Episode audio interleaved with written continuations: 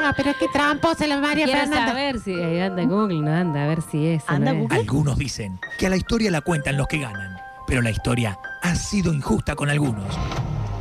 Por eso nosotros encendemos el motor de este 504, un poco viejo y oxidado, pero que es un fierrazo y te lleva a todos lados. Hoy, el jugador 504 es... Bueno, muy bien, muy bien. Un poco va ambientando la música. Porque claro, el 504 terminó siendo parte de la cultura Rastafari. Ah. Nacido el 3 de agosto de 1971, 50 años tiene el muchacho, en Morón, Buenos Aires, surgido de Vélez, arquero él. El 504 del día es nada más ni nada menos, a ver, algún memorioso que estará escuchando, Sandro Daniel Guzmán. Muy bien por Google. Me lo dijo. Sandro Guzmán, exfutbolista, claramente argentino, que eh, surgió en Vélez. Es el arquero que en la época de Vélez, dorada de Vélez, ganó todo. Inició su carrera en 1994 cuando le tocó reemplazar a nada más ni nada menos que a José Luis Félix Chilaver, otro gran arquero que, tuvo Vélez, de los mejores, ídolo. Este, y allí empezó a mostrar sus eh, dotes como arquero, este, teniendo titularidad y suplencia cuando no estaba obviamente Chilaver. En Vélez, decía, ganó todo, porque fue campeón de la Copa Libertadores en el 94, ganó la Intercontinental, la que ahora es el Mundial de Clubes en 1994. En el 95 ganó el Apertura, el Clausura y la Copa Interamericana, todo en Vélez, todo en Vélez, y sus grandes actuaciones le dio el paso a Boca, donde llegó a mediados del 96, un Boca que contaba con, muchas figuras, pero no ganaba nada, no tenía ningún campeonato.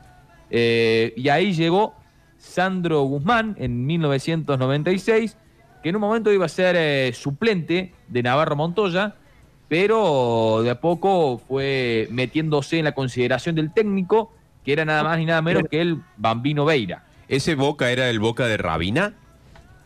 Eh, no, no, no, no. Ah, Era el Boca del 96, donde estaba La Torre, Ah, estaba Navarro Montoya, la Tota Fabri. Un Boca con, con muchos jugadores experimentados, pero a su vez no ganaba nada.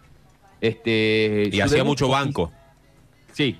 Su, su debut oficial fue el 24 de noviembre de 1996, un 6 a 0 en Huracán, en Boca. Ocupó el arco con una irregularidad. Hubo un partido que entró como titular y su in- inseguridad en el arco de Boca lo llevó a que sea reemplazado en el entretiempo Ah, fuerte. llevándose algunos silbidos desde la popular de Boca. En el 97 nuevamente con la llegada del Pato Bondancieri fue alternando suplencia y titularidad.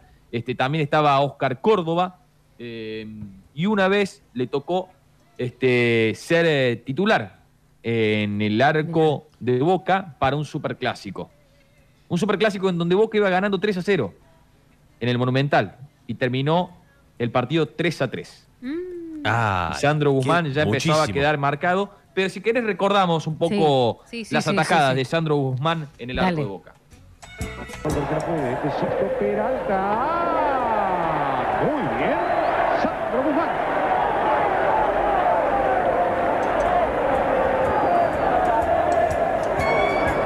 Pica la pelota pasándola o intentando pasarla por arriba del cuerpo del arquero. Y que hace lo que corresponde, a tratar de asegurar, no, mejor meterla adentro.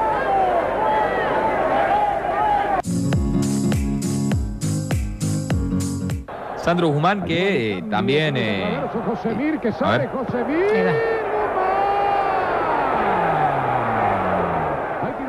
Sandro Guzmán que como te decía alternaba Sí. titularidad y suplencia con el Pato Bondancieri, pero ya la gente no, no tenía más banca con él. Claro. Y su último encuentro en el Ceneice fue el 21 de agosto del 97, en un amistoso, eh, con triunfo 2 a 0 sobre Cerro Porteño, y allí quedaría libre del club y pasaría de Sportivo Español, eh, un modesto equipo de, de las, de las categorías más inferiores del fútbol argentino. En los 90, un gran equipo de la primera división y ahora modesto equipo en el 98. En el 2000-2001 jugó en All Boys 2001 también estuvo en Atlético Tucumán. En All Boys y Atlético Tucumán, 12 partidos. Se fue a jugar a Estados Unidos. En el 2002 no jugó ningún partido en el Miami Strikes y se retiró en Argentino de Quilmes en el 2003. Y acá es donde empieza la particularidad de este arquero. Sí. Porque cuando se retira, su vida es un vuelco. Se hace las rastas. Estoy viendo, estoy viendo, te iba a decir, estoy viendo una foto y dije, no, este no puede ser el arquero, eh, bigote y rastas, pero pelo largo, hasta, yo no sé si la cintura, ¿eh? Claro. Se hace las rastas. eh, se hace DJ. Y comienza a tener un kiosco. Y un día Crónica llega a su kiosco y se encuentra con una cara conocida. ¿Quién era? Sandro Guzmán. Recordamos ese momento. Fácil, defender el arco de boca o defender un comercio. Ah, ¿qué es más fácil o, o más difícil? No sé cómo tenés que empezar la pregunta, pero. No sé, cada cosa, cada cosa tiene su, su tema, ¿no? ¿Qué sé yo? Todo tiene algo de difícil y algo de fácil. Este, defender el arco de boca eh, puede ser fácil o puede ser difícil, depende de cómo se den las cosas. Y un comercio también no, es, no te creas que es nada fácil, más teniendo en cuenta cómo está la situación de hoy, que todas las cosas aumentan y, y bueno, no es nada fácil, ¿no? Con, lo- con lo- cómo están las cosas es bravo. El arco no paga impuestos. No paga impuestos, este, pero, pero después si por ahí te comes un gol o algo, te la cobran afuera, ¿viste? ¿Cómo fue la decisión de meterse en boca y cambiar tan así abruptamente de oficio? Eh, ¿Tiene que ver con la sensación de uno? Decir, no, la verdad que tenía ganas de atajar en boca, pero después me cansé o no era lo mío, era un trabajo y nada más. Yo jugaba al fútbol desde que soy chico y después la vida me llevó a esto. No sé cómo, preguntarme cómo fue, no sé, pero de repente me encontré acá, bien. Pero el tema del fútbol uno lo hace de chiquito, después uno se fue cambiando de club, estuve en Vélez, después fui a Boca, después fui a Español y así te va llevando la carrera de futbolista, es así. No. Sandro Guzmán que eh, practicó otros deportes. Hizo eh, Muay Thai, MMA, Jiu-Jitsu, este, capoeira, este, también, y mira esta actividad, A ver qué más. osteópata. Sí, eso leía. Mirá. ¿Qué es osteópata? Sandro Acróbata. Guzmán, osteópata. Y vos decías, Fer, las rastas muy largas. Muy largas.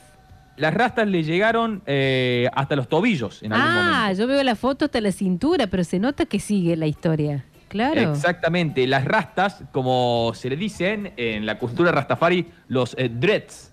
Así se dicen las rastas en la ajá. cultura rastafari. Y comentó justamente en un programa de Fantino por qué se quitó los dreads.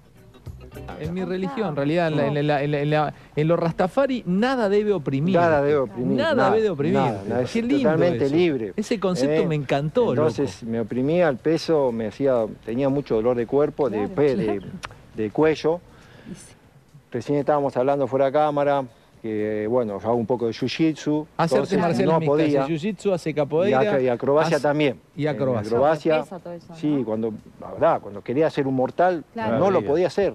¿Pero eso era todo tu pelo? Sí, sí. Eso es en el kiosco de Ramos Mejía, ¿no? En el kiosco de Ramos. En el kiosco de Ramos. La Cande ahí no lo tenía creer. corto. ¿Pero cuánto tiempo? No, ahí estaba corto. que hay una eso es foto, corto. hay una foto en.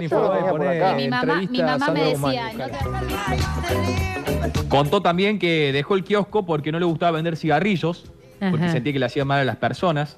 Y ahora es osteópata Sandro Sí. Guzmán. Ahí lo veo en la 500 foto como osteópata, ya es otro Sí. hombre, nada que ver, se cortó el pelo, es, es otro, con el Está guardapolvo, prolijo ahora, sí, prolijito, canoso, con sus años, pero... Pero está en es el otro. país, está en el país, Pato. Sí, sí, sí, él Ah. es osteópata eh, y, y por eso es la particularidad del 504 del día. Campeón Qué del mae. mundo con Vélez, jugó en Boca, hizo una carrera fructífera en el fútbol argentino, tuvo la posibilidad de irse afuera, a Estados Sí, Unidos. sí. El muchacho pasó por la cultura de Rastafari, a algunos deportes eh, como la MMA, Jiu-Jitsu y ahora osteópata el 504 Sandro Daniel Guzmán.